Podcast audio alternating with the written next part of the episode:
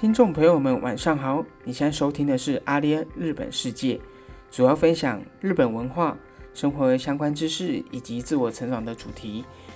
我们每周一跟周四的晚上都会固定更新，并在 KKBOX、First Story、SoundArm、Apple Podcasts 都可以找到我们。如果你喜欢我们的节目，欢迎追踪、订阅、分享，我们会为你带来更多有趣的内容。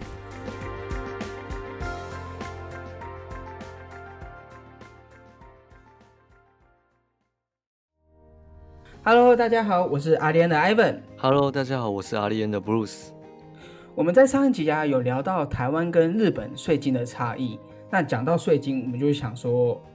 就是要缴税嘛。那可能听众朋友们，你们就会想问，我可以用什么样的方式去做一个节税呢？今天我们就来聊聊，在日本工作有哪一些的方法，我们可以去做节税。那它跟台湾的节税方式又有什么样的不一样呢？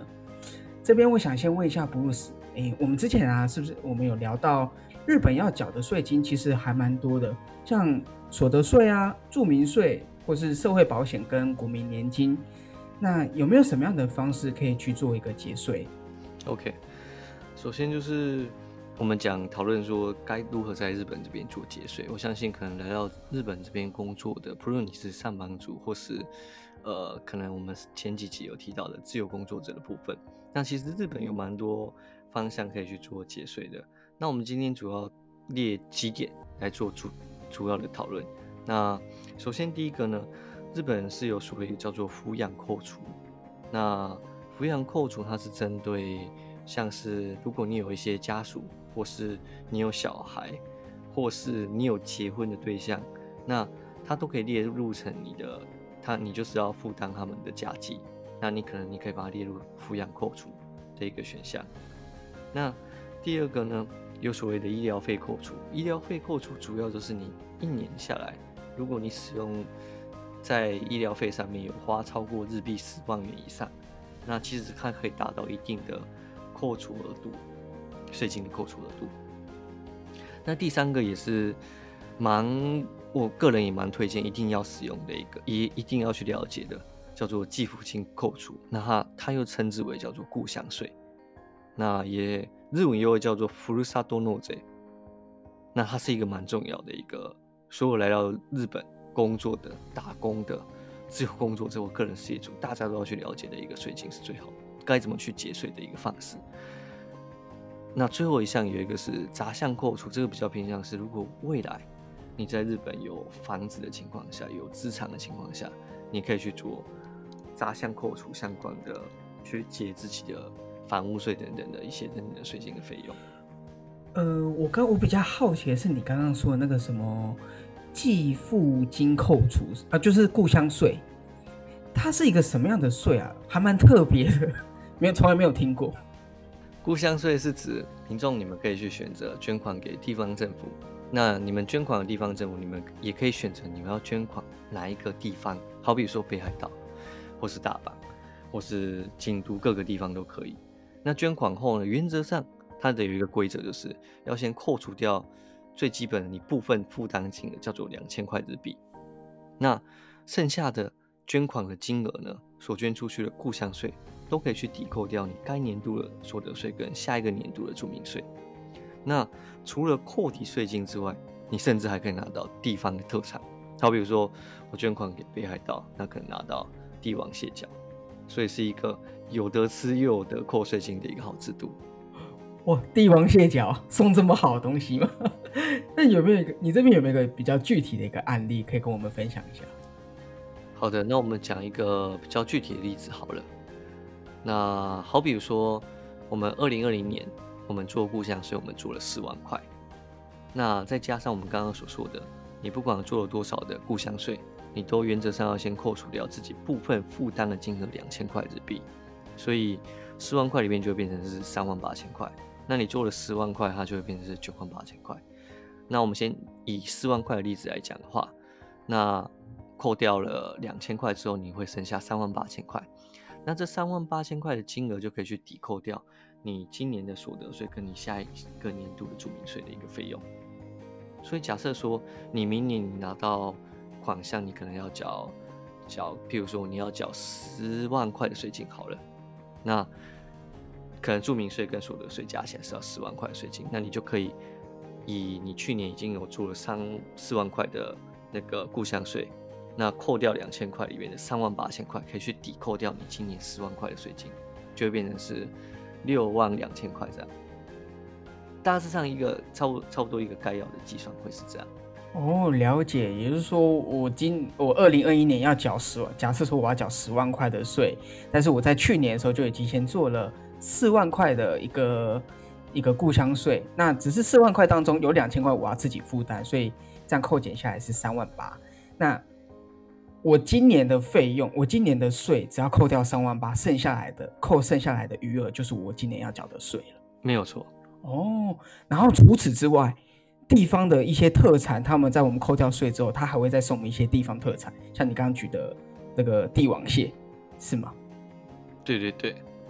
哦，那它的这个特产呢，是政府地方政府让你选，还是说他择选择其中一项，然后直接寄给你？OK，其实要做故乡税这件事情呢，在日本是有故乡税的专门指定的。一西网站，那像乐天也有，阿玛总也有，那或是说一些地方政府，它有一个就是故乡税的一个一系网站在，像福禄萨多诺这的一个一系网站，那你可以到那个网站里面呢，去挑选你要的特产，那你挑选的特产所付的金额，那个金额就会当做你纳税的纳税多少费用。那好，比如说。我可能到了乐天的这个故乡税的一个专门网，我在上面挑了北海道的帝王蟹或是干贝，大概两万多块。那我又去买了其他地方的特产，也花了两万多块。那这样加起来就会是四万块。那这个四万块呢，就是就回到我们刚刚举的例子，就是你可以拿去做明年的一个做报税报说，哎，我有去缴故乡税这件事情哦，请帮我节税这样的一个动作。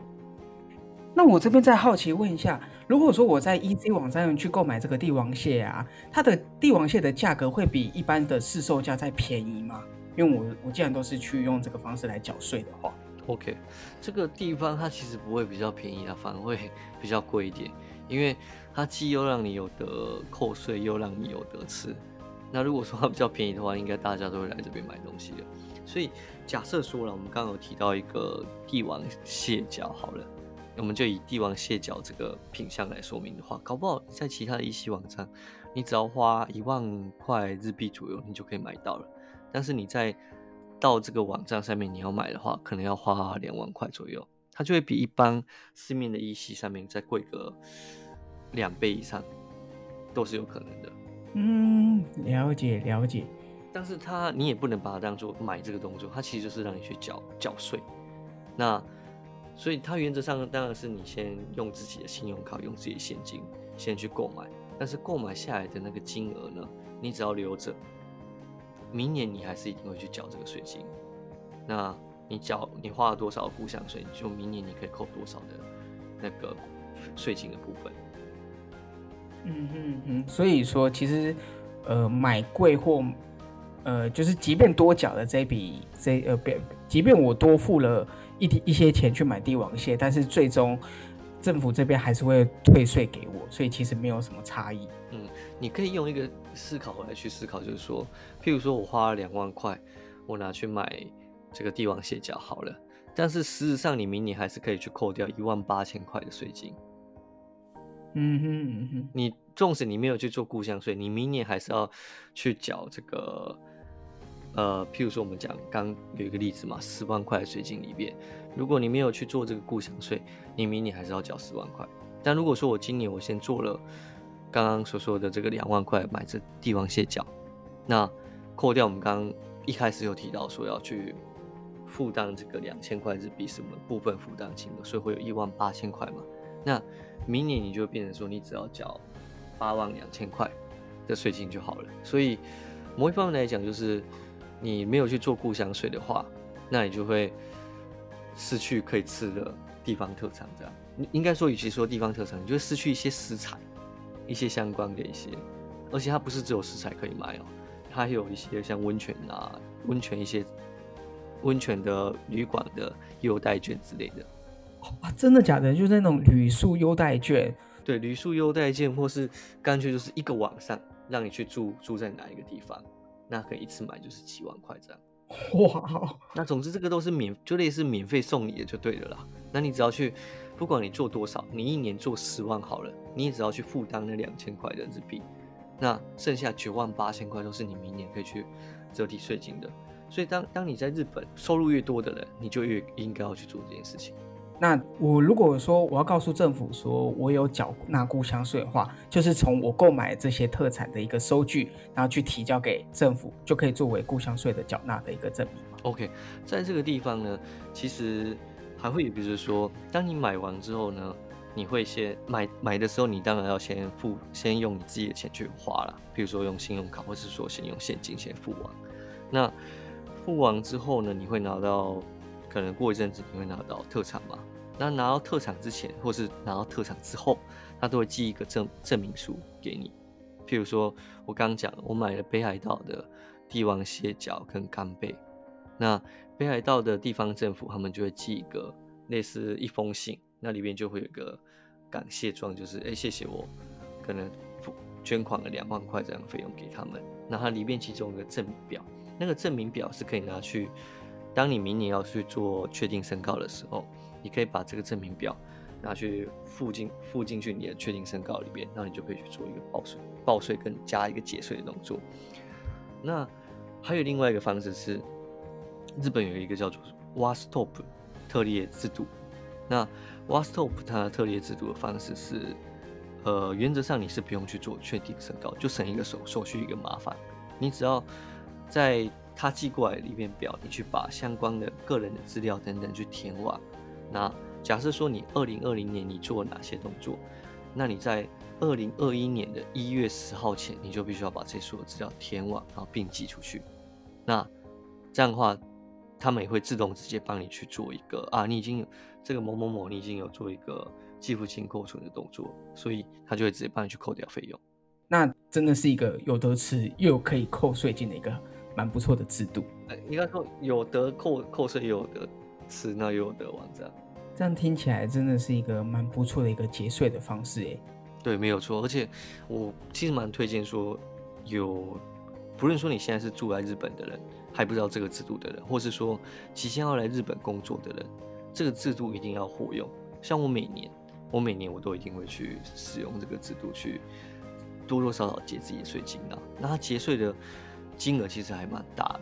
它也会因应你的年收。其实我们我们来到日本，你的住民税或是你的所得税，一定都是因应你的年收去调整嘛。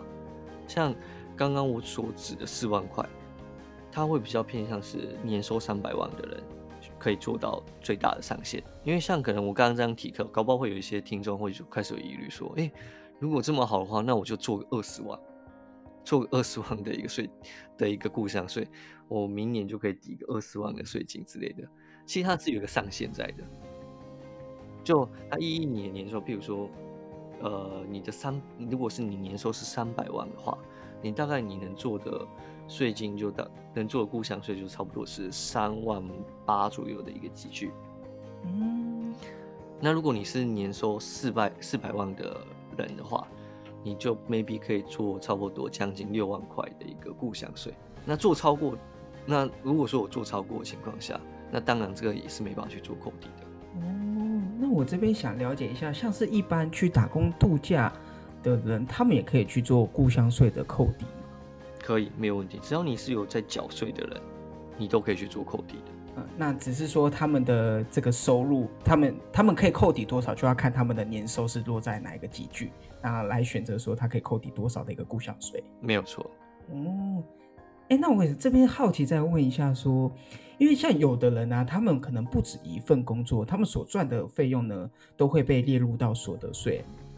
那像比方说，有的工程师啊，他们在平常上班公司上班，那可能下班之后还会再去额外接一些案子来赚取额外的收入。像这样的情况下，他们也可以去用什么样的方式做节税吗？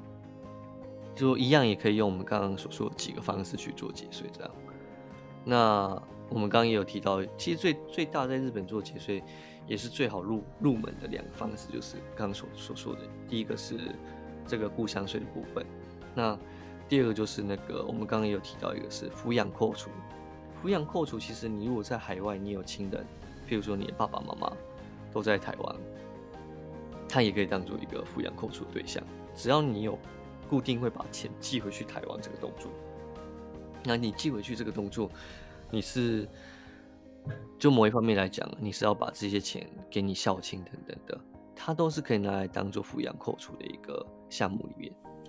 哦，可是这个部分我要怎么去证明说，哦，我确实每个月我都有寄寄钱到台湾给我的家人，有什么样一个佐证的方式吗？这个地方就要提出一些相关的资料。第一个呢，你需要提供就是你的亲属关系证明。那其实我们简单讲就是你只要。有办法去拿到户籍成本就可以了。那第二个呢，也是最重要的，你有一个海外汇款记录，就是你有可能透过日本的某一个银行，然后汇回去台湾的那一个单据是需要的。那再来就是你要去证明说啊，还有一个对不起，我这边没有少补充一点，就是家族所得证明，就代表说你的家人他的所得证明是要低于一定的额度。那他才可以列入抚养扣除，抚就是抚养扣除的一个选项里面进来。那如果说他一年一年都，譬如说正常的是三十万台币以上的情况下，就会比较困难。哦，那家人的所得的这个这个证明呢，是台湾这边申请，然后提供给日本政府这边就好了，还是要特别的再经过翻译跟翻成日币这样的一个动作呢？翻成日文。哦，需要翻成日文，就是台湾拿到的文件需要再翻成日文。对对对，没有错。那海外汇款记录多半都是英文比较多了，提供英文的就可以了。哦，了解了解。那其实我也是有听过，就说像那种户籍成本，有些人直接拿正本提交过去也是可以的。但原则上啦，政府这边还是会直接希望说，呃，中文版部分要把翻成日文，要把拿成英文版部分给政府去提交会比较好一点。嗯，了解了解，哇，那那这样的话真的蛮不错的，因为像比方说，我我比方说我好，如果要去日本工作的话，我想必我因为我还是要有我的家庭要有我的家人要去照顾到，所以我我势必会每个月再寄一笔钱回去。那它这个 COP 底的一个部分的税金有一个最大的上限值嘛？比方说我每个月汇款假设有。两万块日币好了，那他有一个说我会多少，然后最大值让我扣抵多少的税金的一个集聚嘛？OK，抚养扣除它就不是太像那个故乡税一样，就是你可能缴纳多少个故乡税，你就可以扣除扣除掉大概多少的一个费用。它其实不是这样，抚养扣除它是有一个公式在的，它原则上呢，你它只是证明说你有汇钱汇款给你的家人。那固定可能就是，譬如说一年下来至少有十万块、二十万块以上日币。那之后呢，它就会列入可以扣除的一个对象。那抚养扣除它其实是算人头的，你抚养多少个人，一个人，它就是扣除的额度大概是多少钱。那抚养两个人，扣除额度就是大概在多少钱这样。嗯，了解了解。哎，那。如果说我去了日本一段时间了，可是后来决定说没有要继续在日本工作的话，那我所缴出去的税金，呃，有机会是会退回来给我的吗？还是说其实缴出去就是缴出去？就以国民年金跟后生年金这两个是可以退的。那日本有一个叫做年，就是外就是脱退意识金，年金的一个脱退意识金可以去做申请。那他申请是有一个公式的，它会有分你。譬如说你在日本已经缴了六个月到十二个月未满的情况下，或者说缴了十二个月到十八个月的状况，那它这个费用就是有一个集聚可以去做计算。那原则上呢，去申请这个申请这个脱退意识金，你大概可以拿回几成呢？通常啦，一般我所听到的都是六成以上，就代表说你可以去申请这个。那申请之后呢？你在你这一年，或是说你这一两年这一阵子，你在日本缴了多少个多少个月的这个国民年金或是后生年金？那你只要申请的这个，你至少可以拿回六成以上。嗯嗯嗯，他就是没有办法说全额退给你这样。啊，没有办法。嗯，了解了解。我相信应该很多听众朋友们，他们去到日本，可能都还不知道有故乡税，或者是说他们不知道有什么样的方式可以去做扣税。对，所以这两个我会蛮推荐，已经是务必要去使用的。OK，好，那今天的节目也到了尾声。如果说你们对于日本的节税方面还有一些任何的问题的话呢，欢迎你们来到阿利恩的粉丝专业或是 Instagram 来私讯留言给我们。最后，如果你今天喜欢我们的节目的内容，请帮我们做追踪、订阅、分享。我们将在每周一跟周四的晚上会固定更新最新的一集。那我们下一集再见喽，拜拜。